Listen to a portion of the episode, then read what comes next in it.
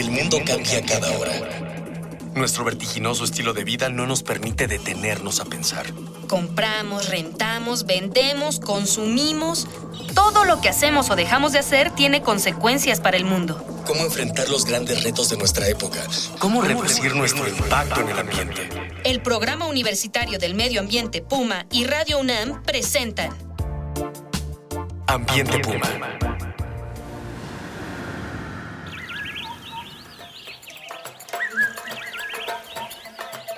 Hola, qué gusto que están nuevamente con nosotros. Me da un- una gran emoción que sigan con nosotros escuchando este programa que eh, el programa universitario de estrategias para la sustentabilidad de la UNAM y yo, su directora Mireya Imas, le damos la más cordial de las bienvenidas. Ambiente Puma, voces, ideas y acciones sustentables. Y bueno, vamos a seguir charlando sobre el mercado alternativo de Tlalpan, que como pudimos escuchar en la emisión anterior, es un espacio que nace como una iniciativa solidaria para apoyar a las y los productores que se preocupan por su entorno y que tienen buenas prácticas ambientales. Y de nueva cuenta están conmigo en cabina Jorge Liber Saltijeral y Julia Álvarez y Casa. Jorge, bienvenido. Gracias. Julia, bienvenida Gracias, nuevamente. Ellos son del mercado alternativo de Tlalpan y bueno, pues vamos a seguir charlando sobre este tema. Y bueno, antes de retomar la charla con nuestros invitados y como es costumbre, vamos a escuchar las voces de las y los estudiantes de la UNAM, a quienes les preguntamos en esta ocasión qué mercados conocen que ofrezcan productos sustentables y por qué creen que los productos orgánicos son más caros.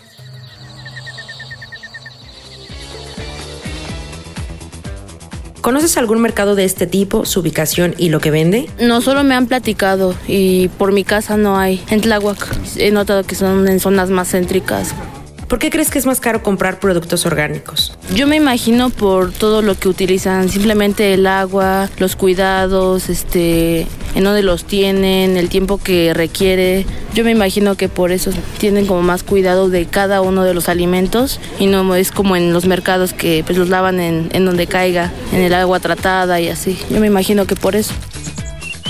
¿Conoces algún mercado de este tipo, su ubicación y lo que vende? No, no conozco, la verdad. No, no, no. ¿Por qué crees que es más caro comprar productos orgánicos? Por el cuidado y porque por al ser de mayor calidad y más saludables se dan en menor cantidad, ¿no?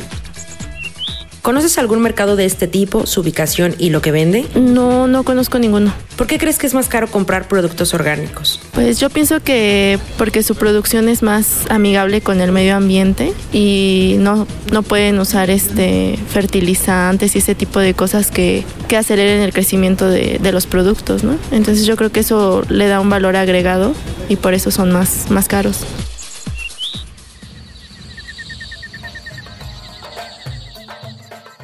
Bueno, primero, ¿dónde está el mercado? Porque quizás no lo dijimos en la emisión anterior y es muy importante que usted sepa dónde está este mercado. Bueno, el mercado está en la Casa de la Cultura de la Universidad Autónoma del Estado de México.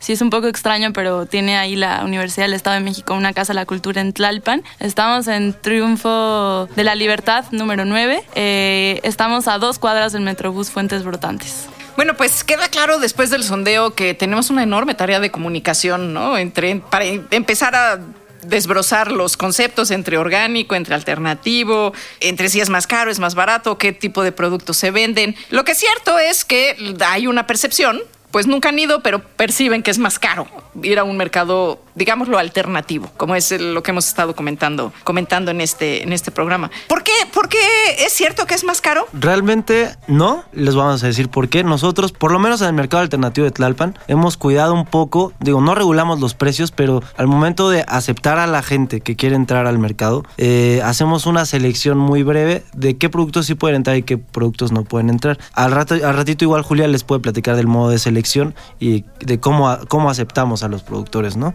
Pero igual ahí hay como, nosotros ponemos atención a que no se eleven mucho los precios dentro del mercado alternativo de Tlalpan y además también hemos hecho ciertos análisis, análisis en el que nos vamos a cinco supermercados y comparamos, la última vez comparamos ocho productos y las diferencias eran de 2, 3 pesos, la mayor diferencia fue de 5 pesos, pero había productos más bajos, ¿no? O sea, en precio más bajo. Una realidad y que tiene que ver con el sistema alimentario del país es que la mayoría de la gente del país no compra en el Superama o no compra en el, en el Walmart, ¿no? Compra en los mercados públicos. Pero es, es como, ahorita lo escuchábamos, ¿no? La chica que vive en Tláhuac no tiene mercado orgánico en Tláhuac. Es más, ni siquiera o podría ser que no, que no conozca, que conozca más supermercados que más mercados públicos, ¿no? Aunque no sean orgánicos, aunque no sean lo que sea, que tradicionales. Entonces es como una paradoja, porque la gente que produce va al superama a comprar, ¿no? O va al mercado a comprar, cuando ellos podrían consumir lo que están, lo que están produciendo. Nos estaban comentando la diferencia entre mercado orgánico, mercado justo y cuál es la diferencia entre estas dos opciones. Hacemos un breve resumen muy rapidísimo de por qué están apostando ustedes al, al mercado justo.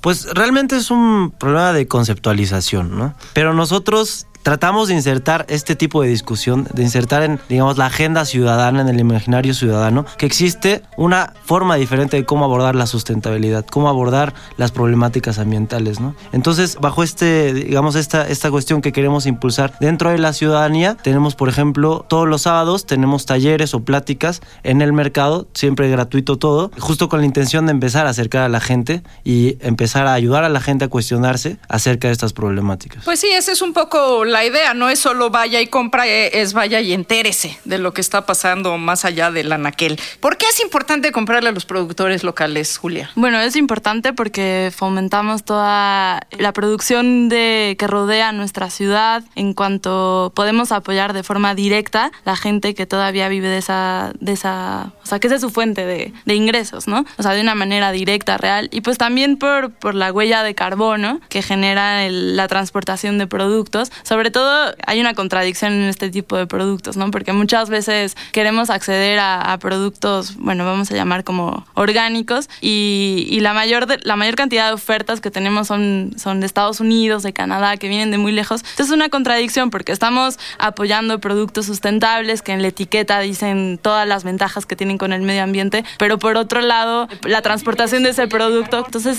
casi casi se anula la, el beneficio de lo que estamos comprando. Y como complemento complementando lo que decía Liber, nos preocupa mucho la accesibilidad a estos productos. Nos preocupa mucho que no se quede en una élite verde, ¿no?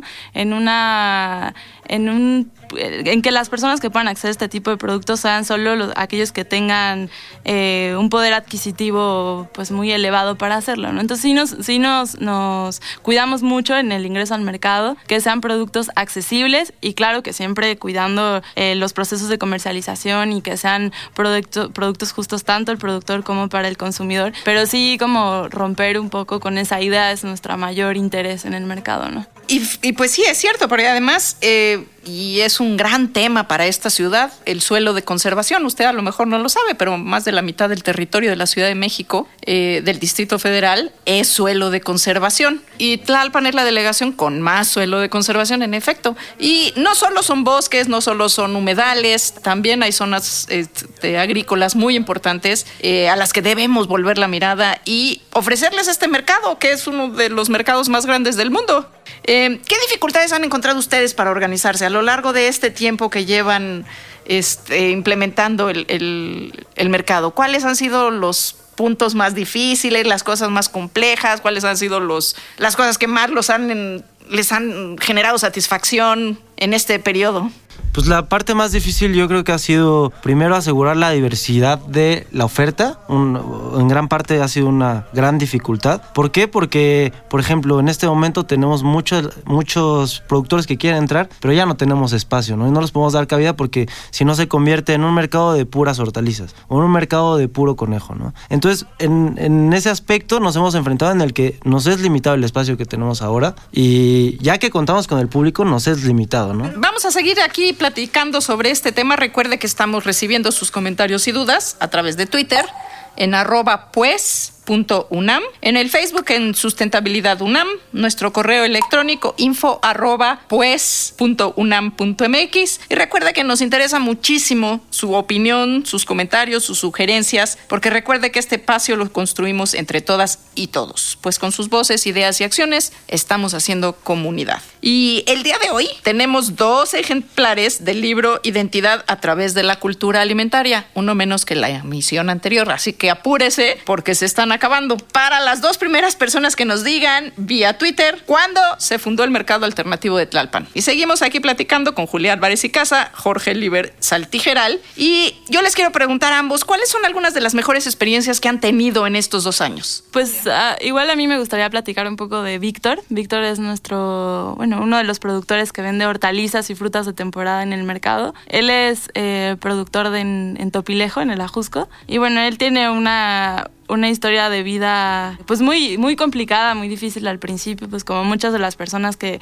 trabajan en las zonas rurales, pues tuvo que emigrar a, Estados Unidos a buscar mejores oportunidades, después estuvo que, tuvo que estar manejando un pecero de la Ruta 1, después un taxi y tal, y su familia tenía un terreno, en, su abuelo tenía un terreno en, en Topilejo donde producía, ¿no? Pero pues dejó de, de ser rentable, dejó de, la familia dejó de poder vivir de eso, y pues una de las experiencias como más, más satisfactorias es ver cómo el proceso de Víctor en el mercado, ¿no? Cómo revalorizar los productos, cómo él ahora ya puede vivir de eso. Y revalorizarlo a él como claro. su identidad como un trabajador del campo. ¿Qué vende? ¿Qué siembra? ¿Qué hace Víctor? Es él y su familia, pero ahora está empleando a gente del pueblo también. Digamos, él es el que organiza todo, el que produce, el que hace los planes de producción, pero ya le da empleo a tres, cuatro personas, ¿no? Cuatro personas ahí en, en su pueblo, en Topilejo. Tiene pera, manzana, todo tipo de hortalizas, ¿no? Pero igual, como regresando un poco a esto, ¿no? Del orgánico. Nosotros, bueno, como muchos saben, y como en las cápsulas se dijo, muchas veces se piensa que el orgánico es más caro. Y esto muchas veces es porque el certificarte tiene un costo, ¿no? Y la ley mexicana establece varios tipos de certificación. Uno de ellos es la tercera parte y la que cuesta muchísimo porque hay que pagarle a una empresa privada. Y la otra, y que es la que practicamos nosotros, y que gracias a la, a la labor y a la militancia de Chapingo ahí en la Cámara de Diputados se pudo incorporar, es la certificación participativa. ¿Esto que implica? Que es una certificación que no tiene ese gran costo, digo, realmente no tiene costo, pero hay una chamba que se tiene que hacer y siempre regularmente se paga unos dos mil pesos, mil quinientos pesos por esa certificación y la certificación es tripartita. La llevan a cabo los consumidores, bueno, por medio de un comité, los consumidores, un comité de especialistas, así se le llama en la ley, que es gente con experiencia en agricultura orgánica o temas agropecuarios alternativos y los productores, ¿no? Entonces llevamos a cabo este tipo de certificación. ¿Qué ventajas tiene? Bueno, que justo los productores no pagan 30 mil pesos por hectárea. Bueno, varía el producto, pero estoy poniendo así algo en la mesa, ¿no? 30 mil pesos por hectárea por certificarse y que además se tiene que ir renovando, ¿no? Y además del plus de que es una organización comunitaria y abona en lo que queremos hacer en el mercado, ¿no? Una, formar una economía de proximidad en donde, justo lo que decía Julia hace rato, ¿no? Las agencias internacionales promueven la, la certificación orgánica, por ejemplo, pero la promueven porque las reglas internacionales de comercio te exigen una certificación de ese tipo para poder exportar tu producto, ¿no? Entonces, por ejemplo, mucho del café o de la miel que está aquí en México se va a Alemania, se va a Europa, pero los productores que puedan hacer eso, sí, probablemente sean proyectos muy buenos, pero son pro proyectos grandes de cooperativas que sí. incorporan cientos no de es que esté mal. Vamos a cerrar el programa, se va rapidísimo, sobre todo siempre la segunda parte vuela más rápido que la primera, no me pregunten por qué, porque dura el mismo tiempo. Nosotros tenemos aquí una forma de cerrar y ya es tradicional y se llama no hay pretexto. Y en una oración me tiene que decir cada uno de ustedes por qué no hay pretexto para consumir de manera